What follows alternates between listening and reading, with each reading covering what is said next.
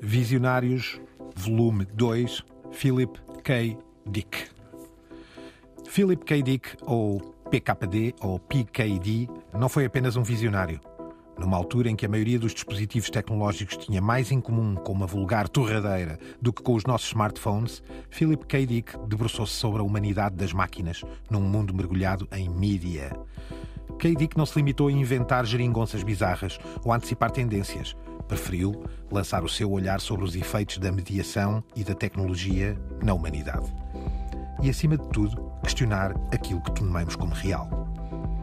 Um homem estranho, com uma vida estranha, um gênio celebrado por tantos, com distopias, medos e mitos, pontos de fuga no horizonte humano.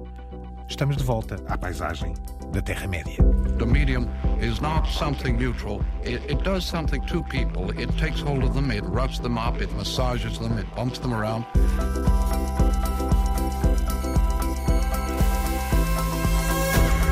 The medium is the massage. Caros peregrinos, cá estamos nós em forma nesta segunda temporada. Álvaro Costa, El Guru Radiofónico, Francisco Brino, especialista e professor em, nas áreas dos mídia, eu, Gonçalo Madail, da RTP, volta e meia, uh, e já lá vão 23 episódios desta nossa belíssima saga da Terra-média, decidimos criar assim uns dossiês extra, uma prateleira que está à parte, que volta e meia se abre, ou um penhasco que arredamos ligeiramente aqui na Terra-média para falar de um visionário. Já visionámos o visionário Cronenberg, David Cronenberg, e hoje elegemos Philip K. Dick. Andámos a ameaçar isto, Álvaro, não andámos? Eh, aliás, foi dos nomes que mais rapidamente nos, nos surgiu. Eh, outros estão na lista, como Stanley Kubrick, por exemplo, ou Bowie, no seu Uhum. aspecto Lá mais- iremos. Mais visual, lá iremos. Mas K. Dick é para mim uma paixão, eu diria, assolapada. Eu tenho aqui um livro eh, chamado Counterfeit Worlds, eh, Philip K. Dick e o cinema, e há aqui esta ideia de counterfeit como simulacra. É- É hoje, digamos, mais comum eh, todas estas dúvidas e questões eh, do que nos tempos em que muitas das obras, como por exemplo The Man in High Castle, que terá sido aquela que o lançou mais para um certo mainstream, foi escrita em 1960, High in the Sky, eh, eh, talvez se recordem no álbum do Alan Parsons Project. Foi escrito em 1957 e, e K. Dick começou como autor de pulp, que são aquelas, aqueles livrinhos de bolso que custam um dólar, que são considerados, ou eram considerados, literatura menor. Ele começa exatamente como autor, eh, quase, eh, enfim, irresistível de de pulp, pulp fiction.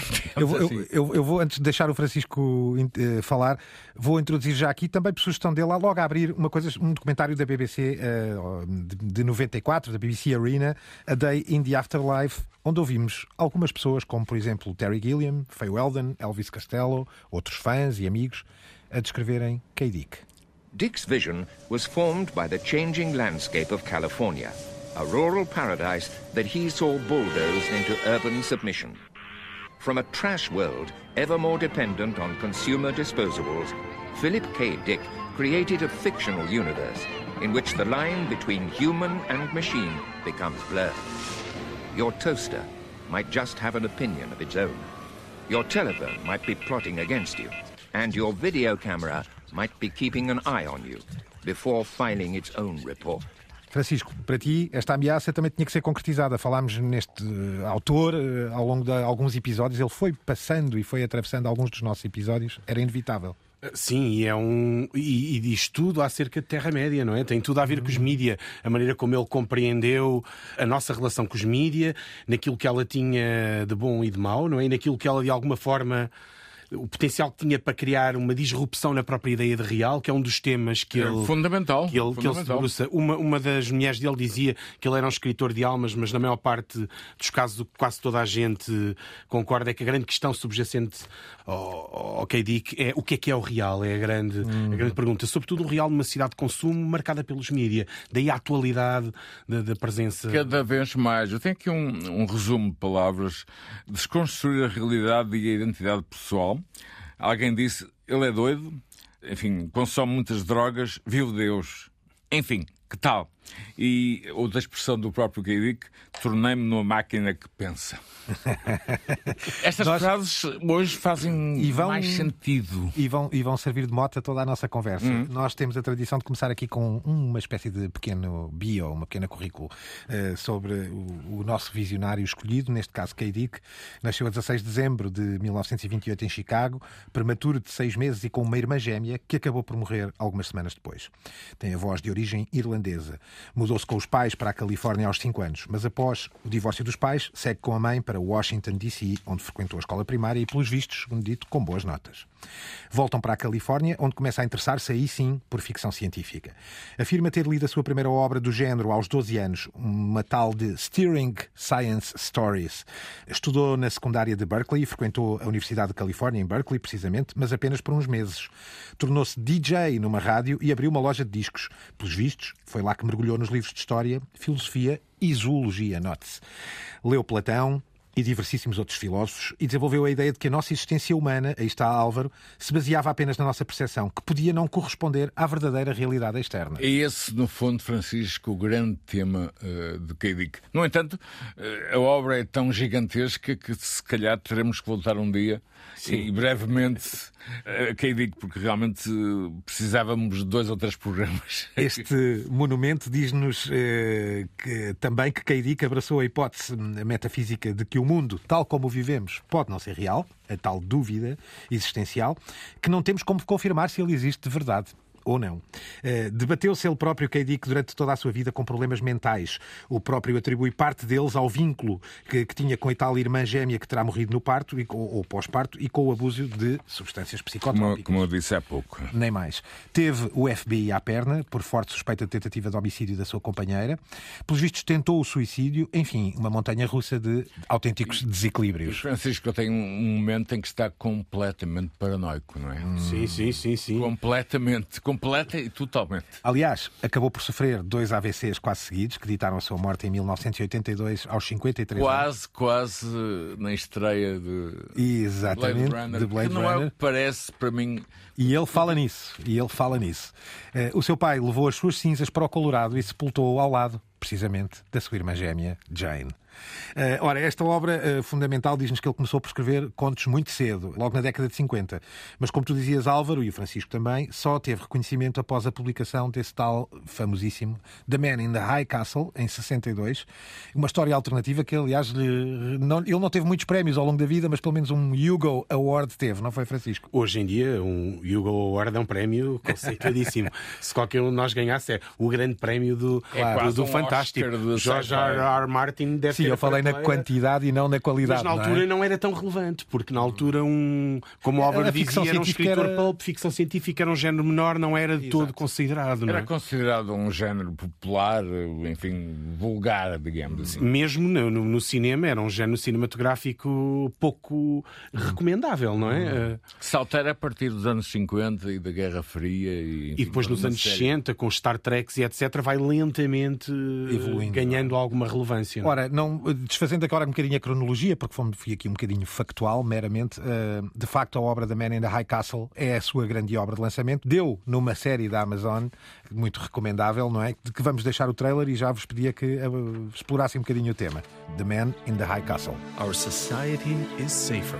I'm inviting you to my house for the celebration. Tomorrow is about community, family. Our country is stronger. Here, the worker is honored, not a means to an end. Our people are prouder. Hey, Harry. Say Kyle. Thanks to your Fuhrer.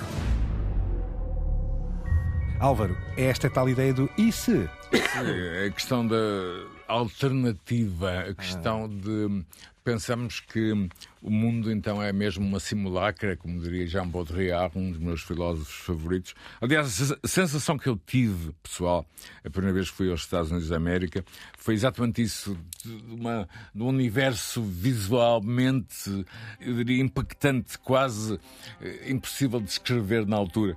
Eh, e realmente este The Man at Castle, eh, enfim, por vezes eu, eu também penso assim, e se os nazis tivessem eh, vencido a guerra, que mundo teríamos? E se John F. Kennedy não fosse assassinado, que mundo teríamos? Francisco, é um exercício, enfim, meramente divertido. E esta é a sinopse da série, não é? É exatamente e, a se a sinopse Segunda da Guerra série, Mundial. Se tivessem sido os alemães a vencer a Segunda Guerra Mundial, julgo que é se os alemães tivessem chegado à bomba atómica primeiro, o Eisenberg, não é? E tivesse lançado uma bomba atómica sobre a costa leste.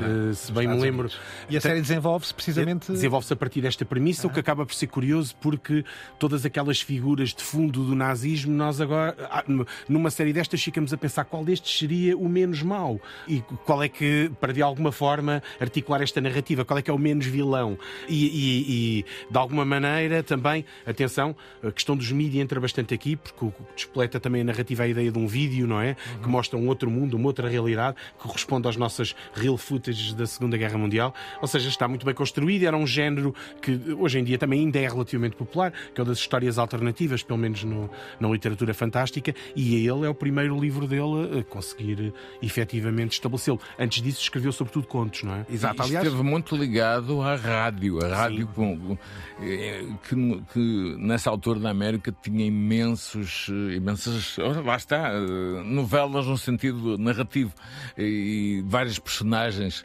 que eram, enfim, parte de um, de um meio quase teatral, Gonçalo. E K.D. cresceu também com essa cultura radiofónica. Autor muito produtivo, escreveu Produtivo é pouco.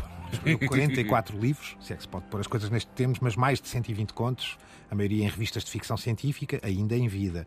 Eh, navegou e explorou temas que vocês já disseram: a tecnologia, a política autoritária, as, as realidades alternativas, a alteração de consciência, mas também a própria filosofia e a teologia, porque havia aqui um lado existencial forte em K. Dick. Ganhou outros dois prémios, só para título de referência fica o John Campbell Memorial Award, em 1975, e o British Science Fiction Association Award. Em 82, precisamente no ano em que morre, é criado o Philip K. Dick Award pela uma convenção de fãs dele e pela Philadelphia Science Fiction Society, que curiosamente premia obras de ficção científica publicadas precisamente em livro de bolso, o paperback. O tal aquilo que tu paperback. Talvez uma homenagem precisamente a essa género. Eu tenho ainda, eu acho que Francisco também tem, não sei se tu tens, Gonçalo, imensos exemplares da, da edição eh, dos livros do Brasil. E curiosamente, num, num livro que eu trouxe aqui, no, no Counterfeit World, aparecem capas e traduções portuguesas Uau! de é, colecionadores. eh, Um guia para entrarmos nos alfarrabistas, não é? Exatamente, eu tenho bem, uns 20 ou 30 eh, exemplares, também tens muitos, não é? Eu tenho alguns do meu, do, do meu pai que Exato.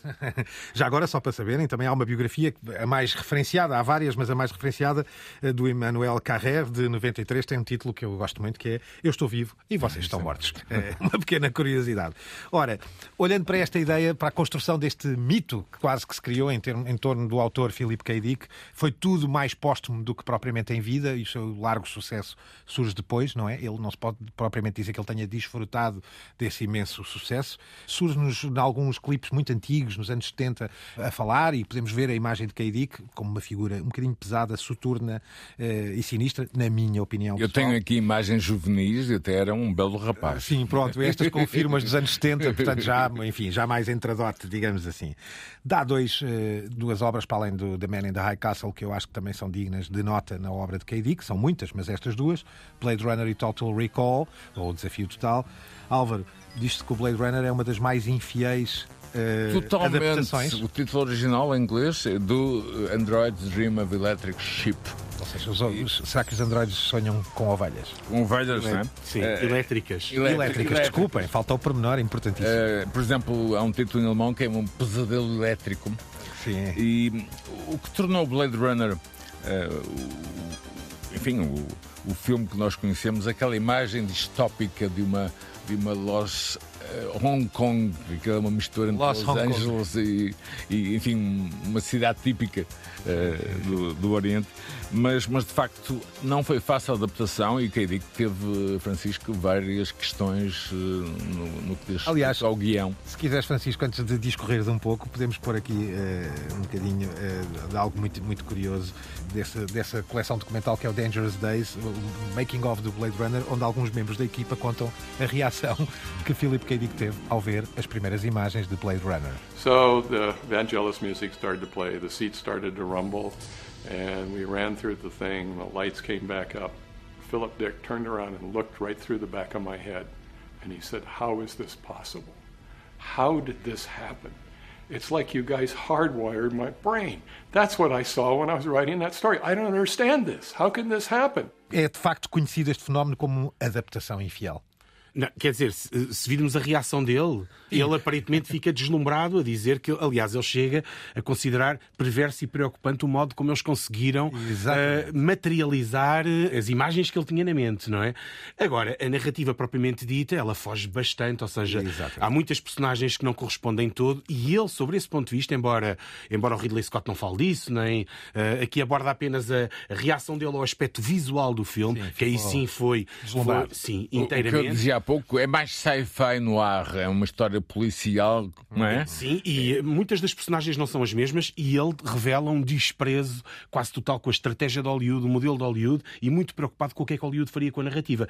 O que não está neste certo que nós vimos, ou seja, há toda uma narrativa que o próprio Ridley Scott prefere não ir aí, até porque isto corresponde a uma altura em que, em que o K. Dick estava mesmo verdadeiramente uh, deslocado. Estás Numa a falar final de- da de vida Valleys, dele. não é? Sim, já, já após até Dizem que Valleys, não, não é? pode ser filmado. Eu aguardo uma das que alguém consiga. inadaptáveis, não é? Deixamos esse mito aqui para o final. E sem aqui, ele, curiosamente, teve alguma. alguma hum, não percebeu, provavelmente, o impacto que isto teria, ficou, ficou deslumbrado. E uma coisa curiosa também eh, é que eh, uma das teorias em torno do, do, do Blade Runner é que esta afinidade com os androides viria de- da relação com uma companheira dele na altura que era muito obcecada com os direitos dos animais. E então que ele pôs o, o K. Dick a pensar e projetou isso de alguma forma para a questão dos Mas é curioso que é um, o livro, que eu, que eu li muitas vezes, é um, é um avanço eh, à inteligência artificial. Sim. É esse o tema. E, sim, e, não, e, e tem não, esta e questão. não uma megalópolis eh, onde chove sempre, onde eh, provavelmente terá acontecido algo no planeta que, que obriga eh, que esteja sempre a chover, aquelas Em imagens. 2019, não é? Já 2019. agora. E que julgo que no, no, no- no- livro original tinha acontecido mesmo qualquer coisa ao planeta. No, Ah, outra, outra coisa ah, curiosa aqui em, em relação ao Runner é que há muitas coisas que nós celebramos, nomeadamente o discurso do Rutger Hauer no, no Blade Runner, o muito famoso do Like Tears in the Rain, que são ah, muito, em grande parte é fruto da própria contribuição do ator, do Rutger Hauer, ou seja, nem sequer nos Nem textos. sequer isso é obra literária de K. Dick. Ah, Agora, a- a- a prim- o espírito da obra é claramente o K. Dick, a premissa do ponto de vista narrativo é claramente o K. Dick e depois, muito justamente, o K. Dick vai. Isto vai permitir cimentar a carreira póstuma do. do, do Claro. E, e há um detalhe, são os origamis. Ah, sim. Que me faz lembrar, sabem o quê? Eh, Inception. Acontece os origamis como imagens do que é ou não humano. Chega uma altura, nós, como espectadores, eh, começamos a interrogar-nos sobre a identidade das personagens, incluindo o, o chefe de polícia, não é? Tributos tardios, como por exemplo Westworld, que colocam precisamente essa questão, não é? Eh, O. Dick, a- além de outros autores, como Isaac Asimov, enfim, eh, foi um é, é de facto fazer-lhe essa justiça de que traz eh, a ficção científica para a ribalta, também como género literário, no, no- no festival Philip K. Dick Festival, que existiu que- que- em São Francisco, em 2012, o escritor Jonathan Letton explica isto mesmo num documentário da The Verge eh, chamado Why Philip K. Dick Matters. Ora, ouçam. Do you mind if I smoke? It won't affect the test. He was the source for the movie Blade Runner, which came out shortly after he died, and in retrospect, was the very, very first salvo in what became a kind of slow recognition and legitimation of his efforts. And all his books are now in print, and he's very famous. Um, so it's that very rare uh, happy ending in literary history where the forgotten writer or the uh, marginalized writer becomes really important to a lot of people and very widely studied and, and read and enjoyed. And unfortunately, he wasn't around to be part of that. É por estas e por outras que Jean Baudrillard aqui bate também, não é? Esta relação eh, homem-máquina, mas também real, não real, está, eh, dizias há pouco, atiravas assim uma laracha para o ar, se calhar mais atual do que nunca. Obviamente, e não, não estou a falar de Matrix per si, estou a falar do mundo em que vivemos e do mundo post-truth. pós-verdade em que, em que vivemos com este, eu diria, bombardear de imagens, de conteúdos, de. Um, diria, significantes, Francisco. Nós vivemos num mundo que K. Dick, de uma forma inacreditável, foi descrevendo ao longo dos seus anos de vida e, e, muitas vezes Francisco também o fez para, para ganhar dinheiro, para pagar as dívidas, porque a vida económica de, de não foi propriamente uma pera doce. Não, e estes escritores pulp normalmente precisavam de escrever muito, era uma escrita quase, quase a metro. Neste caso, esta relação com a filosofia é, é marcante, ou seja, a ideia do real, a ideia da, eh, da simulacra, da substituição uh, da realidade por símbolos e signos que simulam o real e que tem muito a ver também com a própria vida do K. Dick, porque K. Dick está na Califórnia, que é uma espécie de ground zero da da nossa sem sociedade dúvida, de consumo. Sem dúvida. Ele próprio começa a encarar a vida quase como uma publicidade, de tal forma que ele é martelado diariamente por esta simulação, não é? E o, o K. Dick tem, tem a curiosidade de ser citado pelo próprio Baudrillard, normalmente eh, não acontece. Não é coisa não é? comum. Um, é citado pelo próprio uh, Baudrillard e basta pensarmos na ideia de hiperrealidade do Baudrillard, é o nível mais avançado da simulação, em que entre a simulação e a realidade já não há qualquer relação. E este é um dos temas centrais centrais uhum. do. É por isso que ele é citado também por, por autores como o Zizek. Que, eu, eh, que eu vi uma vez no Porto fazer uma, uma conferência notável. Para mim era como ver uma rockstar, portanto. e, e, e, e, o Zizek aborda, aborda temas muito semelhantes e a questão do, do o deserto do real, uma ideia muito trabalhada pelo, pelo Zizek, tem muito a ver também com, com, com esta ideia. Mas do, o, o Baudrillard tem um livro chamado América com fotografias notáveis em que é um livro em que me serviu quase de guia para, para aquilo que eu fui encontrar há muitos anos. As cidades, o neon, o movimento, as imagens, a, a sua disposição exposição, o, o quadriculado, não é? E, e, tudo isso concentrado uh, uh, em avenidas, em boulevards, e o Baudrillard refere o efeito que, por exemplo, eu tinha. Uh, eu não conseguia dormir à noite, porquê? Porque ia a conduzir pelos boulevards e de repente estava a levar com imagens. É toda a hora. A ideia, é uma hora. das ideias do, do, do KD é mesmo esta da vida como uma, como uma publicidade, um anúncio publicitário. Uma coisa que depois está muito presente no Minority Report. Íamos lá chegar, precisamente. É, e é a ideia da vida quase como um anúncio publicitário, não é? Então, Aí esta ideia. falar de realidade aumentada, quase. Sim, tu há bocado introduziste, Álvaro, a ideia de pós-verdade e eu ia precisamente, uh, graças a isso, trazer, a introduzir uh, o Minority Report, o relatório minoritário, uma obra também mítica de, de, de K. Dick, adaptada ao cinema por Spielberg em 2002, um filme que, aliás, eu acho que dispensa quase apresentações, mas que ainda assim vale a pena, para recordar, deixar aqui o trailer.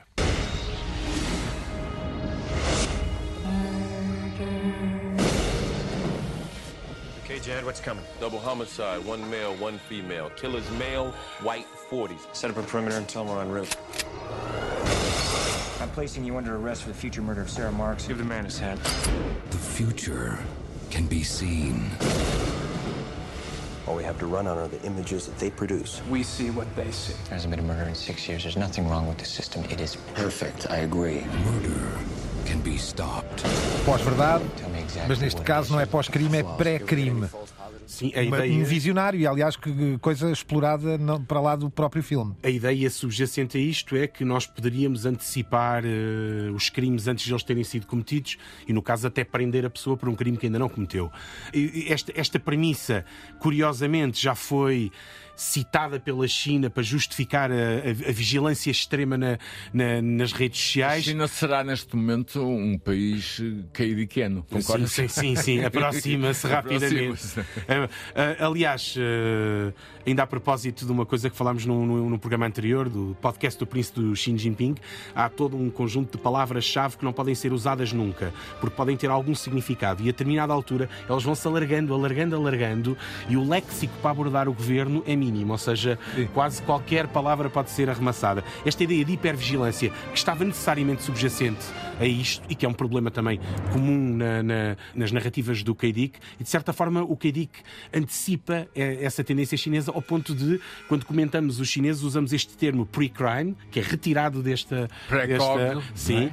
E até Minority Report, o próprio termo Minority Report é muitas vezes usado para referir o exemplo E, e chinês. temos não é? Black Mirror com aquele célebre episódio dos pontos. Lembram-se do cidadão que tinha pontos, Sim, que subia e descia. E que é conforme- assumidamente inspirado no, no, no, no, sim. Há outra obra para lá desta também eh, muito conhecida e que eu penso que cri- gerou culto, criou, virou culto. Oh, se eh, virou. A Scanner Darkly. Álvaro, é uma distopia eh, que funciona É- é ma- aqui sim na relação de K. Dick eh, com as drogas e com as substâncias psicotrópicas. Há várias. E com a polícia, não é? Há várias e com a polícia já agora. camadas eh, neste, Sempre interligadas, não sei neste porquê. filme. Há várias camadas. Eh, é, é realmente uma distopia sobre eh, a epidemia eh, de consumo de drogas e a forma como a polícia eh, reage a essa, a essa epidemia. Há, há realmente uma personagem eh, fundamental, Bob Actor, que é o agente que chega a uma altura e perde a, noção da realidade, que é Anne Reeves. Que chega a uma altura e já não sabe se é o agente de polícia, se é o, infiltrado nesse mundo. E realmente este filme é de uma, eu diria, visualmente hipnótico, até pela forma como é construído. E nomes importantes: Keanu Reeves, Robert Downey, Woody Harrelson, Winona Ryder. É realmente uma das, eh, das minhas obras favoritas. Até porque antecipa um pouco, e é uma crítica à War on Drugs norte-americana de Francisco. Antecipa mesmo, porque é, é, é o eu julgo que o livro, o filme já não, não é? Mas o livro foi escrito um pouco antes.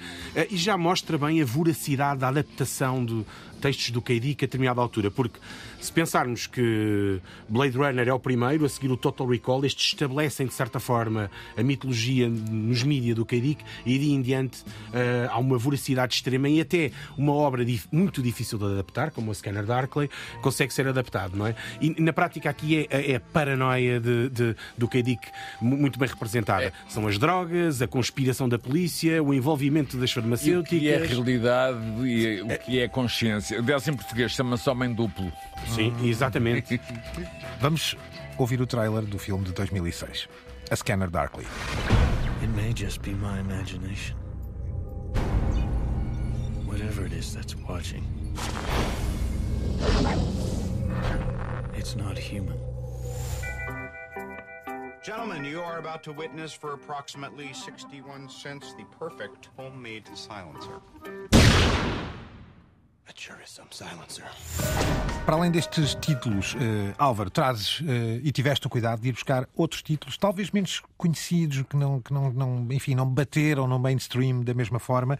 Um deles que tu já nos falaste aqui, noutra, noutras eh, sagas da Terra-média, chamado Imposter, eh, um, baseado na obra de K. Dick também, com Gary Sinise e Madeleine Stone, Vincent D'Onofrio, de 2001. Que filme é este? É um filme em que estes temas são resumidos num- numa fita, ou seja, eh, a Terra está em guerra com uma, uma galáxia e temos depois eh, armas e temos eh, figuras que tentam defender o nosso planeta. Simplesmente chega uma altura já não sabemos se são agentes duplos ou, ou se ou são de facto humanos. E não, não vou dizer o final, Francisco, claro. mas eh, há essa questão fundamental nesta, nesta obra, que é se a figura interpretada por Gary Sinise é ou não humana. Esta é uma questão que eu acho que é recorrente no, no mundo do, do K. Dick.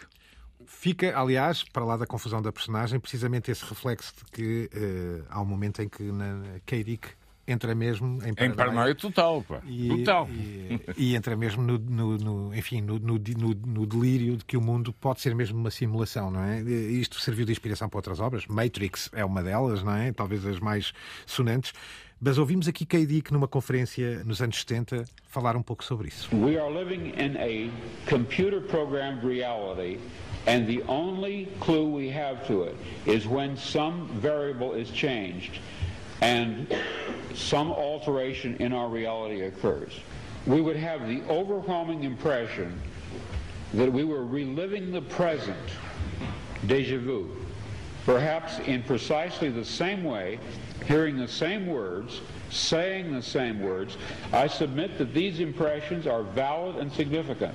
And I will even say this such an impression is a clue that at some past time point a variable was changed reprogrammed, as it were, and that because of this, an alternative world branched off. Ora, junto aqui, só a título de referência, falámos no Matrix que há gente dos nossos dias que se calhar segue uh, isto quase como uma religião, não é? Esta ideia da simulação. Elon Musk, Francisco. Uh, sim, eu cito, mas não, o Elon Musk não segue. Foi abordado por alguém. Uh, eu julgo que toda a gente segue mais um pouco como paródia, não é? O, o, o, o Kedic não. É de admitir que o Kedic... Aliás, se, se virem o vídeo desta conferência, vem, está toda a gente com um ar assim, um pouco chocado. Sim, sim, mas sim. o ar dele também não fica... Mas já há uma coisa muito curiosa, que é se, virem, se ouvirem com atenção este certo, pensamos logo que as irmãs Wachowski em algum momento também o ouviram, porque é, é quase é um rip-off descarado do... O Matrix quase um rip-off descarado da ideia do déjà vu, que está aqui no, no que se ouve, né? a justificação dele. Ora bem, os poemas problemas dele já tinham começado há mais tempo. As, as mulheres dele, ele teve muitas mulheres. Ele é foi casado quatro ou cinco vezes. Cinco vezes, creio eu. As mulheres dele diziam que cada uma delas tinha convivido com um Keirik diferente, que hum. tinha uma personalidade distinta com, com cada uma delas. Estas últimas provavelmente terão sofrido um pouco mais, até porque o abuso constante das drogas, que começa muito cedo, aqui já estava bastante presente. Mas nós hoje também escolhemos, não direi, enfim, filmes obscuros, mas menos sim, me... populares do, do que é é normal, até para, para vos dizer que há muita, muita, muita, muito material de, de KB que, que por vezes é ignorado. É? Esta ideia da simulação, por exemplo, atravessa a obra dele muitas vezes. É, é... A ideia, o que é que é real, o que é que não é real, se calhar tudo isto é uma simulação, como é que eu sei que isto não é uma simulação? Aliás, a ideia de questionar, toda a obra dele, de certa forma, questiona o real, não é? E uh, o Elon Musk, a determinada altura, é confrontado com isso numa, numa conferência, não é? E julgo que era isso que estavas a aludir. E a lançá-la. Sim, e colocam-lhe a questão e ele, uh, ok, perguntam-lhe, ele demora algum tempo a responder, porque não sabe muito bem o que se espera, mas depois responde, não é? é e há uma questão que um dia vamos abordar, que é. Elon Musk, não tenho quaisquer dúvidas, eh, em particular algumas das suas enfim, declarações. Eu, eu li uma, um artigo fantástico no Financial Times em, em que dizia não estão entretidos. a ideia de Musk também um bocado como um, um gladiador, um, é? um jester, um bobo, entre aspas, com todo o respeito, atenção, um bobo da corte, no sentido de ele próprio provocar, provocar uh, essa, essa questão e, e ter algumas declarações extremamente polémicas ou, no mínimo, entretidas. Quando, lhe, quando, lhe, quando o questionam sobre o facto de o mundo poder ser uma simulação, ele responde então isto em 2016. The strongest argument for for us being in a simulation, probably being in a simulation, I think is the following. Um, that that 40, 40, 40 years ago, we had Pong, like two rectangles and a dot. That right. was what games were. Um, now, 40 years later, we have photorealistic 3D simulations with millions of people playing simultaneously, and it's getting better every year.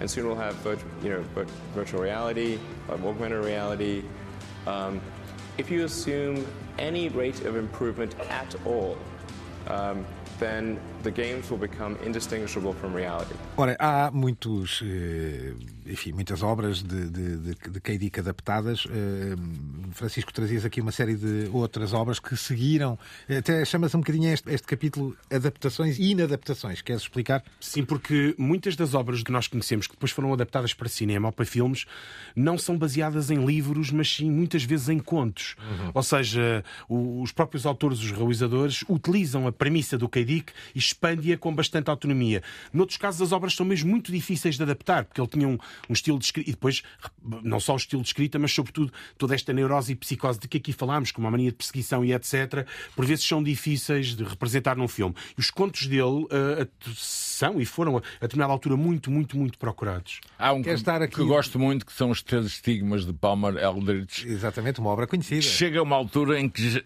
o próprio leitor acaba por, eh, digamos, penetrar nesse universo e ficar absolutamente, eu diria, alucinado. Acontece comigo, uma das minhas obras favoritas, creio que nunca foi adaptada, se, se não estou eu. Não, que não. não. Também creio que não. que não. Ainda assim, Francisco, trazes aqui uma lista de Sim, algumas... tem muitos, eh, algumas são baseadas em obras mesmo, não vou a todas, até porque seria moroso, mas há coisas como o Adjustment Bureau, por exemplo, é baseado num, numa, numa, num conto, depois dá origem a um filme com Matt Damon, e que é um filme, obviamente, a narrativa tem que ser prolongada. O Radio Free Albemuth é baseado num texto que ele escreveu para justificar um dos que iremos falar de seguida, que é o Valis.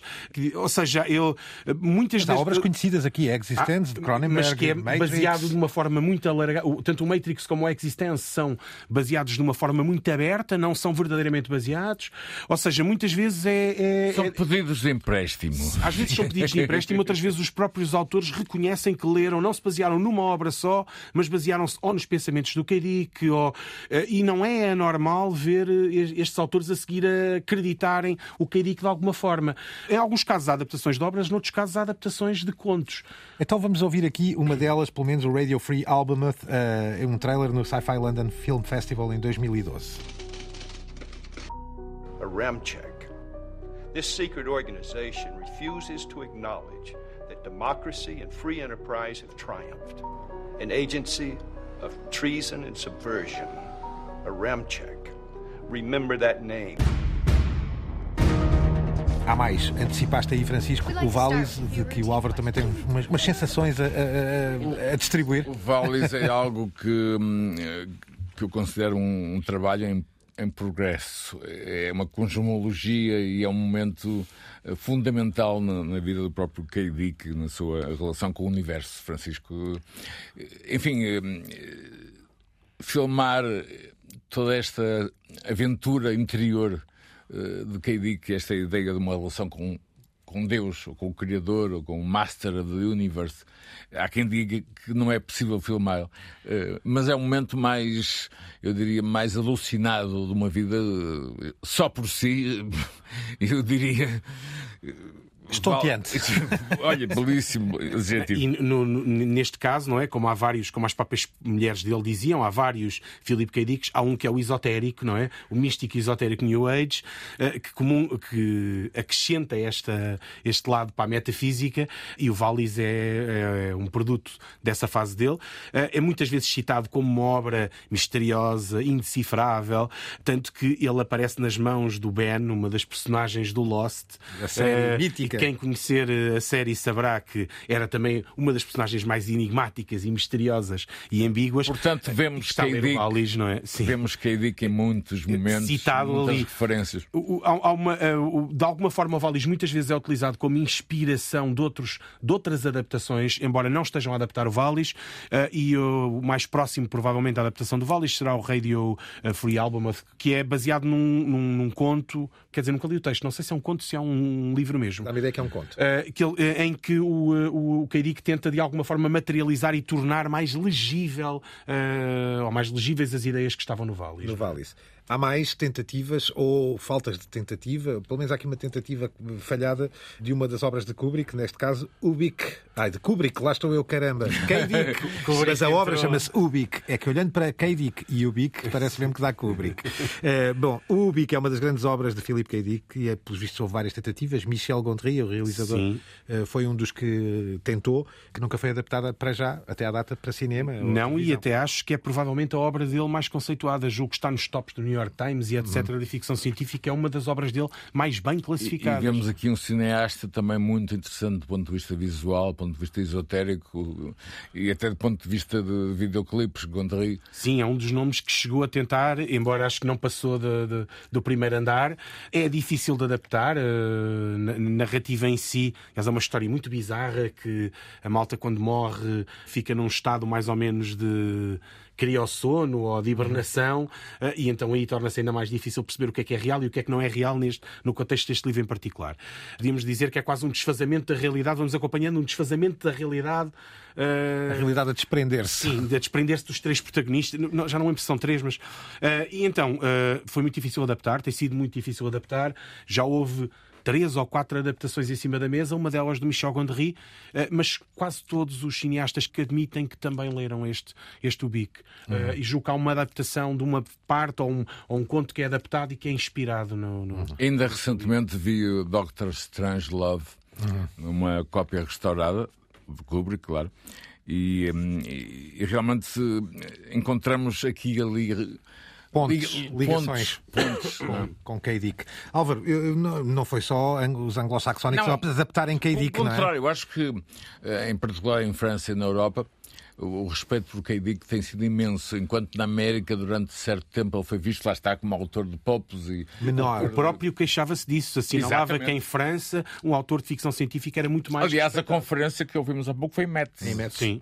Isto tem a ver com Confession d'un Barjot Ora, aqui está uma descoberta. Isto é que é mesmo uma descoberta para a é, Terra-média. É, a obra chama-se Confessions of a Crap Artist, uh, mas uh, é o título original, e, e, tem a ver com Jacques Isidore, o seu alter ego, Isidore of Seville.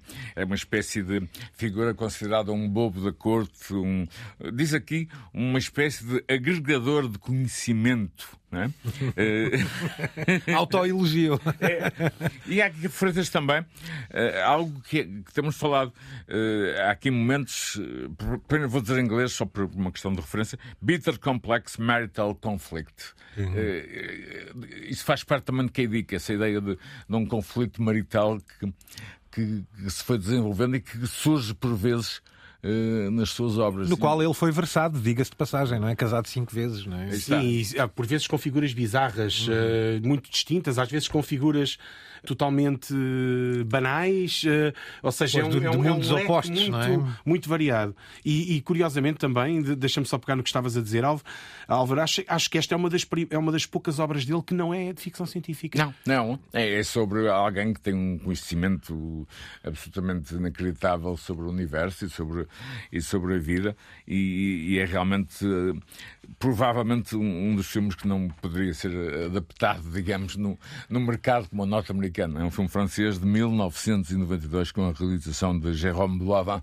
Se puderem, vão, vão a, ao, ao YouTube ou ao, enfim, a outra plataforma, porque realmente será das obras mais uh, obscuras eu julgo que o Bic, a determinada altura, também houve um cineasta francês que tentou, que tentou a adaptação e depois uhum. não, não conseguiu fazer. Havia uma relação, uma ideia de que seria mais respeitado, mais respeitado em França. E, e o original uh, diz muito, porque é o ano do meu nascimento, 1959. Ora, Álvaro, aqui de 92, o Confessions, ou Confession, Confissões de um Barjo, que depois se percebe no filme o que significa, mas é lá está esta ideia do artista da treta, não é? Um é. crap artist, como era a, obra Uma original. Um tolinho, digamos. Um tolinho, um K-Dick, que eu tenho o maior prazer de pôr aqui, não só porque aproveitamos e pomos um pequeno som em francês, mas além disso porque este trailer tem algo de muito musical, porque tem aqui alguma cacofonia que vale a pena a ouvir. A música também faz parte do universo K-Dick. É um é. Que... E aqui a edição no filme traz um momento quase cacofónico e musicalmente e, portanto, é muito interessante. Ora, ouçam.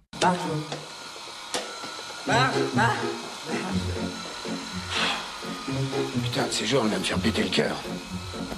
Péter le cœur, péter le cœur, compris Choc sourd, plus fréquence répétée, plus deux sortes de cris égale péter le cœur. Accident cardiovasculaire, deux points. Durcissement des artères, embolie, thrombose, surmenage. C'est ça, surmenage. Elle le fatigue, il perd ses cheveux, il parle tout seul et il transpire dans les fauteuils. Calmement, vas-y, je t'écoute. Tu leur veux, tu veux baiser avec eux Barjo. Derrière Géo. Barjo. Qu'est-ce qu'elle leur trouve Barge, barge, barge. Barge, barge, barge. Barjo. Ora, com isto, companheiros, estamos a aproximar-nos do fim do, deste Olha, segundo volume não, não dei conta, pá. dos Visionários. Pudera, com Katie, que também não, a coisa não podia ser por menos. Eu, eu, eu, de uma das citações que pesquisei deles, Álvaro, tu já trouxeste uma ou duas também. Há uma que para mim que, me, que eu acho completamente desconcertante, eh, segundo o próprio K. A condição da vida é sermos requisitados para violentar a nossa identidade. Voltamos. Está tudo dito, Álvaro. Fechamos o círculo, não é? É, não é? Fechamos é, o círculo, isto, resumindo dentro do possível o que não é. é passível de ser resumido. Uma obra absolutamente inacreditável. Eu já li quase tudo, devo confessar, uhum. e muitas os vezes. 44 livros e os 120 contos. Quase Até só que não é em euros, são 120 contos mesmo. ah, boa expressão. E, Francisco, no fim desta emissão também nos sentimos já num universo quase uh, alternativo, não?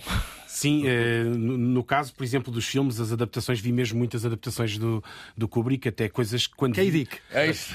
Desculpa, vamos, vamos até ao fim. Isto será é, uma maldição. um shot de cada vez que É uma maldição. É o capa. É o capa. Sim. É o, capa. o próprio K-Dick explicaria isto. Lembro-me, por exemplo, do Dark City, um filme do, dos anos 90 uh -huh. que me lembro de ter gostado bastante, e só anos mais tarde é que, é que dei conta que era uma adaptação do, do K-Dick. E, e acho que, no fundo, ele tem um impacto muito grande na nossa cultura, sobretudo porque, de certa maneira, para além de discutir o real e tudo mais, ele acaba por eh, debruçar-se muito sobre a condição mediática, sobre. Antecipou este universo que vivemos hoje. De alguma forma, porque ele viveu quase num, universo que brotava naquela altura. Tal ideia da Califórnia como um ground zero da nossa cultura E, e alguns, alguns estimulantes também terão, terão feito. E que também terá sido pioneiro, até terão feito pertence- efeito. Terão feito efeito. Embora, embora ele depois tenha tido um contacto muito próximo com os anos 60, ele provavelmente pertencerá mais àquela geração beatnik. Sim, eh, sim, que- vem mais dos anos 50. Sim, eh, e acaba por transportar também um pouco isso. eh, não será o único, único beatnik a fazer o percurso todo completo, não é? Eh, o trajeto todo, estou-me Ginsberg, por exemplo, também fez. Eh, e, e pronto, ou seja, acho que somos todos devedores eh, do K-Dick, de certa Há aqui uma frase, mais uma que encontrei aqui: somos bombardeados com pseudo-realidades. Aí está. Ora, nós também bombardearemos de novo para a semana. Este episódio teve a produção fantástica da Cristina Condinho e as mãos e os olhos e os ouvidos eh, do feiticeiro Guilherme Marques. Magia branca. Álvaro Costa, Francisco Marino, eu, Gonçalo Madail. Cá nos despedimos, eh, peregrinos. Continuemos a calcorrear a terra pantanosa da Terra-média. The medium is not something neutral. It, it does something to people. It takes hold of them, it roughs them up, it massages them, it bumps them around.